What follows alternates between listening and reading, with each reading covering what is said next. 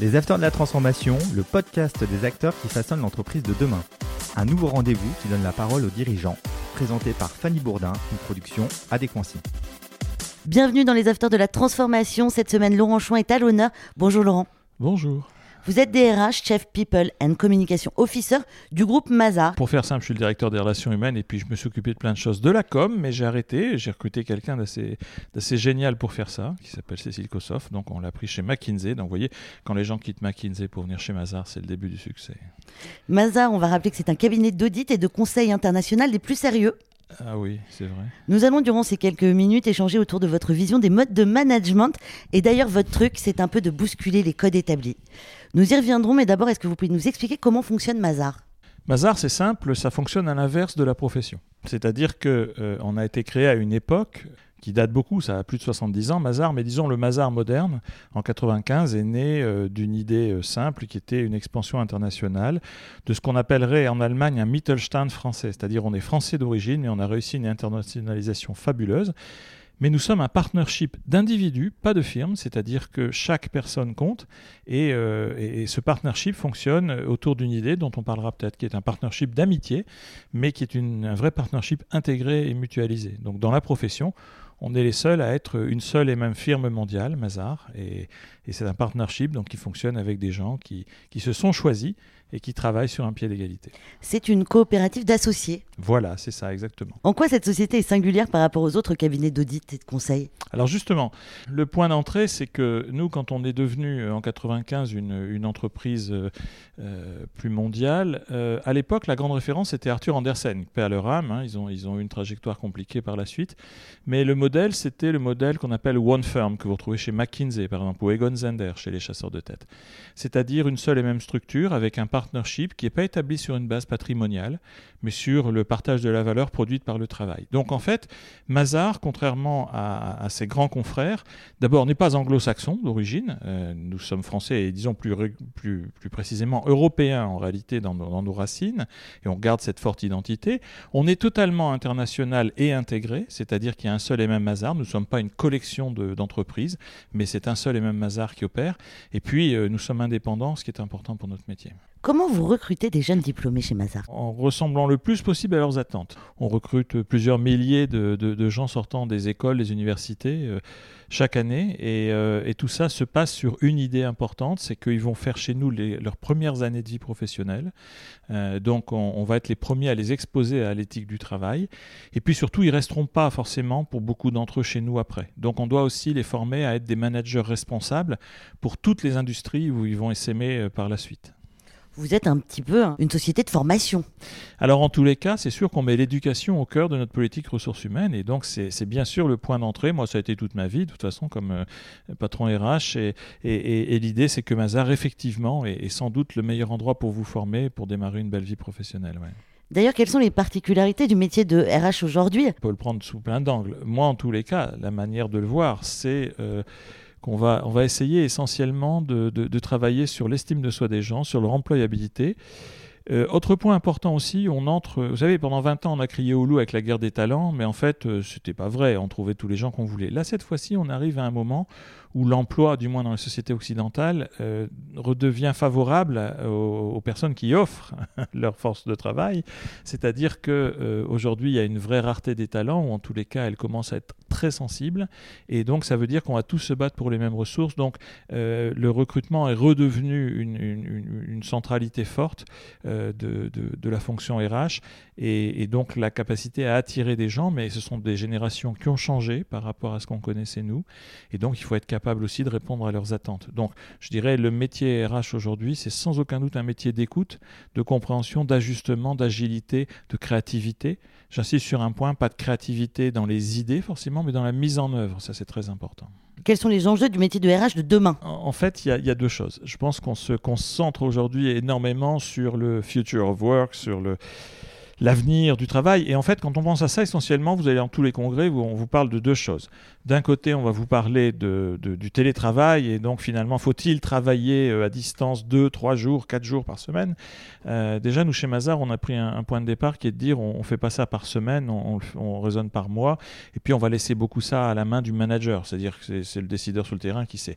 Et puis la deuxième, euh, le deuxième grand sujet des colloques, c'est l'aménagement de l'espace de travail, pourquoi venir au travail, etc. Moi, je pense qu'on rate totalement un sujet qui est majeur, c'est que demain, on n'aura pas un seul emploi, on aura plusieurs emplois.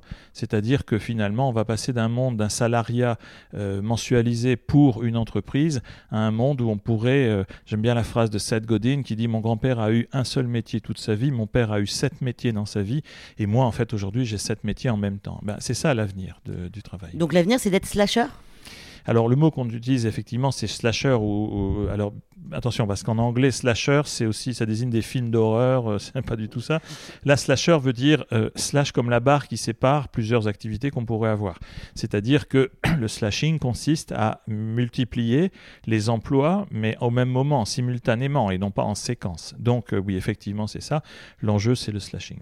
ce dont je vous parle aujourd'hui, c'est pour des gens qui ont le choix, le choix qu'ils feront de ne pas mettre 100% de leur force de travail pour un employeur. Vous voyez, chez Mazar, on a pris une décision, euh, Mazar en France déjà euh, l'an dernier, euh, sous l'impulsion de, Mathilde Cause, sa nouvelle DRH, on a pris la décision d'enlever la clause d'exclusivité des contrats de travail. Dans une industrie comme la nôtre, mais quel blasphème Et d'ailleurs, d'une façon générale, à chaque fois que j'en parle à mes, confrères et amis, c'est sûr que ça les bloque un peu.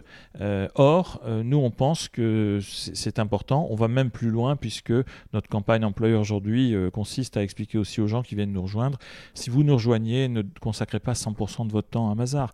Euh, faites aussi d'autres choses. Euh, essayez de satisfaire le plus aussi vos aspirations. Ayez une vie équilibrée. On ne peut pas d'un côté, voyez, valoriser le work-life balance et de l'autre côté dire aux gens, vous devez bosser comme des tarés pour, pour une seule boîte et jour et nuit. C'est un peu du bien-être au travail finalement. J'aime pas l'idée. c'est pas ça parce que là, il y a un petit côté UKID, UKIDA, hein, les Chief Happiness Officer, etc. Chief Happiness officer, d'ailleurs, c'est un titre de consultant, c'est jamais un titre d'opérationnel dans les boîtes. Euh, moi, je suis pas très friand de, ces approches. Euh, euh c'est pas encore une fois pour des questions morales ou autres, c'est des questions très opérationnelles. Euh, je pense aussi que j'ai coutume de définir comme un, chef de village ou un géo. autant rester sur des notions comme ça. Donc, moi, j'en parle pas. Ça, je le pratique le plus possible. Après, on n'est pas responsable du bonheur des gens. Ça, c'est pas vrai. c'est une notion individuelle. On est responsable de leur permettre d'être heureux. Ça, c'est autre chose. Et euh, encore une fois, avec la limite parfois que le monde de l'entreprise, ça peut être un monde de contraintes. Mais disons de s'épanouir, de faire des choses qui leur plaisent, oui. Après, euh, j'aime pas l'idée de, de, de, de, mettre ça derrière euh, ce, ce, ce, faux concept de Chief Happiness Officer. Laurent, d'après vous, y a-t-il des changements majeurs dans les formes de management avec la crise actuelle sanitaire? Bah, essentiellement, euh, oui, parce qu'on on vient d'un monde. Alors, on est globalement dans un cycle long, depuis une vingtaine d'années, engagé dans une évolution d'un management qui est beaucoup plus relationnel par rapport à 60 ans euh, d'un management qui était plus transactionnel. Je m'explique, on a au, lendemain de la Deuxième Guerre mondiale, on a multiplié le nombre d'organisations de manière incroyable et on est devenu des maîtres dans l'art de gérer la productivité à la fois d'ouvriers dans des usines, mais surtout d'employés dans des bureaux. Et donc, si on regarde, ça a marché. Tous ces préceptes de management qu'on a mis en place pendant plus de 60 ans, qui sont ceux auxquels j'ai été formé, bien sûr, moi j'étais un peu euh, au cœur de, ces périodes-là. Euh, mais il faut être honnête, euh, c'était ça a marché. On a multiplié par 50 la productivité dans le monde. Donc c'était des bonnes en 60 ans. Donc c'était des bonnes des, méthodes qui ont fait leur preuve. Mais on est entré dans une nouvelle ère, celle des travailleurs du savoir, des gens qui travaillent avec leur cerveau.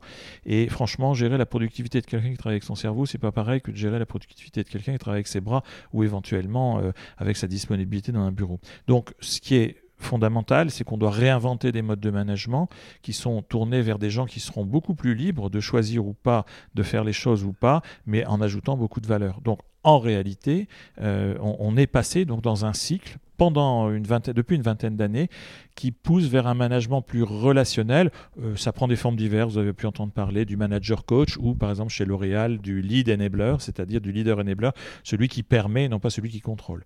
Il y a juste un truc, c'est que la Covid euh, a un peu mis un petit coup d'arrêt à ça, donc on est dans un contre-cycle lié au, travail à distance, il faut réinventer ça, parce que là, à l'inverse, le travail à distance, quand on se fait un Teams, il démarre à l'heure, il finit à l'heure, il y a un ordre du jour, etc. Donc en fait, on est revenu dans des formes moins relationnelles et plus transactionnelles de management.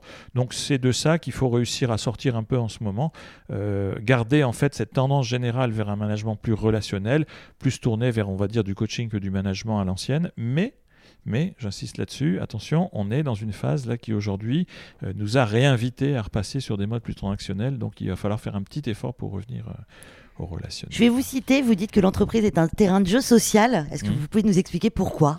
Bon, d'abord, euh, il y a une idée qu'on pourrait rendre plus à, Peter Drucker. C'était vraiment le penseur influent du XXe siècle, mais avec une vision pour le XXIe siècle. Euh, Peter Drucker disait euh, le management c'est une technologie sociale, c'est-à-dire que finalement c'est une façon de mieux faire fonctionner une société. Euh, en particulier, Drucker, il expliquait ça d'une manière euh, simple à comprendre. Il euh, faut pas oublier, il a commencé sa vie professionnelle au moment où il était un, juif autrichien, au moment où le nazisme prenait son essor. Donc il a passé sa vie à essayer de lutter contre les formes de, d'impéritie ou de déperdition des sociétés démocratiques qui ne seraient pas capables de survivre.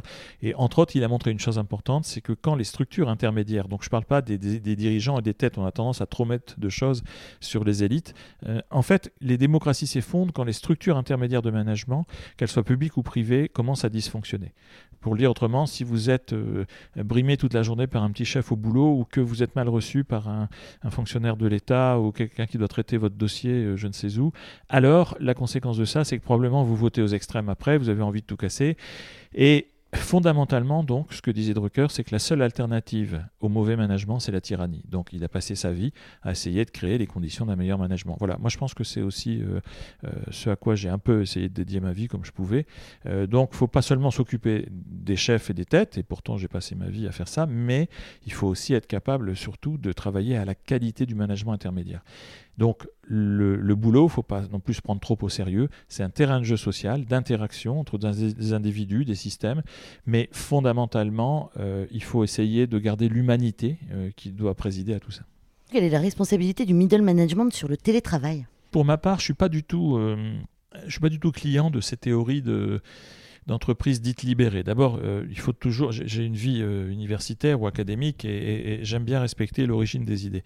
Euh, ce qu'on appelait liberation management, c'est l'idée d'un homme qui s'appelle Tom Peters, qui était à l'époque chez McKinsey en 92 et ou qui venait de quitter McKinsey en tous les cas. Et Tom Peters est quelqu'un qui avait écrit ça dans un esprit très particulier pour expliquer que les formes d'avenir d'organisation seraient proches d'ailleurs de celles que je vis aujourd'hui, c'est-à-dire des firmes de services professionnels avec des partnerships. Donc vous voyez, c'était assez intéressant, ça venait de là. Et ça a été transformé par une série d'expériences et de gens qui en ont fait leur beurre sur euh, l'idée qu'en fait, il fallait supprimer les couches de management, revenir à un management direct entre une sorte de leader visionnaire, un, un pilote, enfin ça prend plein de noms, etc.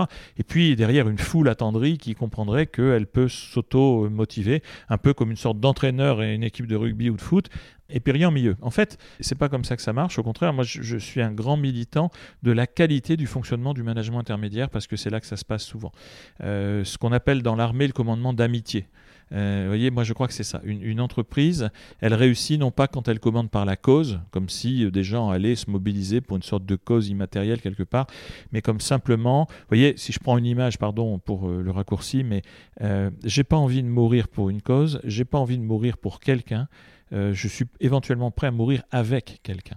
Et le commandement d'amitié, c'est un peu ça dans, dans, l'armée de terre. Ça consiste à dire que euh, ça se travaille d'abord dans la garnison, et c'est le respect justement des strates intermédiaires qui font qu'il y a cette solidarité qui se crée, cette unité, cette amitié qui préside aux grandes destinées. Si vous aviez une baguette magique, d'après vous, quel serait l'avenir de la fonction RH j'ai une vision qui est un peu particulière de ça. Euh, supposons donc qu'on aille vers ce monde des slashers, c'est-à-dire en fait que demain, le travail, ça ne consiste plus à être engagé à durée indéterminée pendant longtemps pour une boîte, et puis ou éventuellement de changer de boîte, mais de se dire j'ai plusieurs métiers en même temps. En fait, imaginons chacun comme une sorte de petit artiste qui maximiserait ses compétences, ses qualités, son potentiel, et dans plusieurs expériences avec un portefeuille d'activités. Alors, dans ce cas-là, ça remettrait en cause le rôle des DRH qui ne seraient que les représentants d'une organisation et qui géreraient des salariés euh, mensualisés. Ça amènerait peut-être à créer un nouveau métier, d'ailleurs qui existe en partie, qui commence à exister, qui est celui de ce que j'appelle agent de joueur, si vous préférez Dominique Bessner, c'est-à-dire le 10% de, euh, de l'ARH. L'idée étant que plutôt que de s'occuper de représenter les intérêts de l'entreprise auprès de personnes, imaginez-vous en train de représenter l'intérêt de ces personnes auprès de différents employeurs potentiels, de s'occuper aussi éventuellement de dimensions euh, annexes de leur vie, euh, de les aider à structurer une protection sociale, une couverture, euh, une vie familiale, que sais-je. Donc en fait, pour moi, l'idée, c'est que voilà, dans les DRH demain, il y aura toujours des gens qui seront des bons soldats d'entreprise, et c'est très bien, mais je pense surtout qu'il va falloir créer ce métier d'impresario, voilà, c'est un un joli mot, je trouve, impresario, euh, de gens qui sauront représenter les autres, les valoriser, les développer. Merci beaucoup Laurent Chouin d'être venu partager votre expérience. C'est un plaisir Fanny. Merci à toutes et à tous de nous avoir écoutés. Vous pouvez retrouver toutes nos interviews sur vos plateformes de téléchargement habituelles. À bientôt. Les Acteurs de la Transformation, une émission à réécouter et à télécharger sur adéquancy.com et toutes les plateformes de podcast.